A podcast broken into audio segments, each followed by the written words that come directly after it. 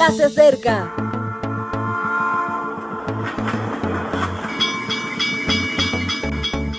Partimos ya.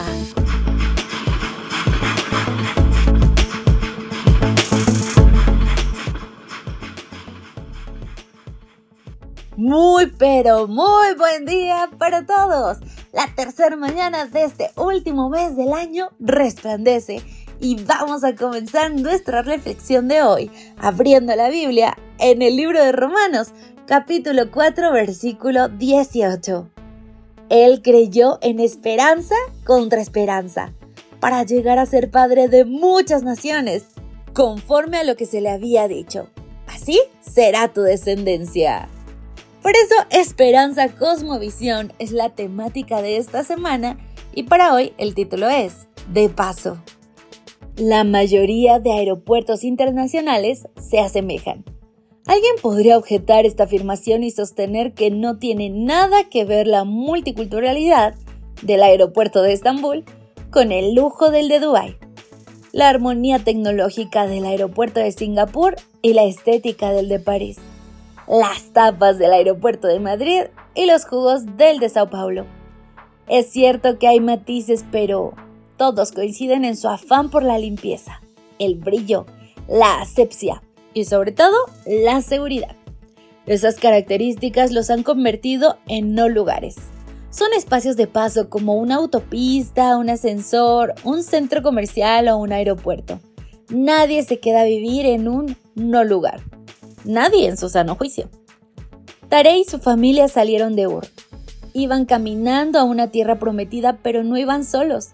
Una de las oleadas de migración más grandes de su época tenía su trayecto de Mesopotamia hacia el occidente. Arán era uno de los destinos para la mayoría de esos emigrantes, no para Tare y su familia, pero llegaron a Arán y se quedaron allí porque la mayoría se quedaba. Y es complicado cuando un no lugar se convierte en un destino porque no es el fin del viaje y siempre falta algo. Abraham esperó a que su padre falleciera para continuar su trayecto. Fue respetuoso con los suyos, pero sabía que Arán no era la tierra que Dios le había prometido y continuó su viaje.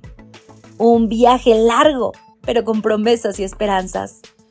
Julio Cortázar escribió Los autonautas de la cosmopista tras unas vacaciones con su esposa en la autopista de París a Marsella.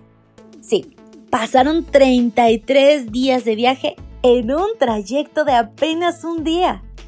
Parece humorístico y lo es. ¿Quién se va de vacaciones a una autopista? ¿Quién decide instalarse a vivir en un centro comercial? ¿Quién sube a un ascensor y no se baja? Pues, y no es nada gracioso, mucha gente. Este mundo tal y como lo conocemos es un no lugar. Y no solo porque es un espacio transitorio, sino porque la cosa se ha complicado y no es fácil vivir en él. A este aeropuerto se le ha acabado el aire acondicionado. Hay huelga de limpieza y se nos ha plagado de terroristas. Lo habíamos concebido como el destino de nuestras vidas, pero no es así. Esto comparado con la tierra que nos ha prometido Dios, no tiene color ni brillo, ni continuidad.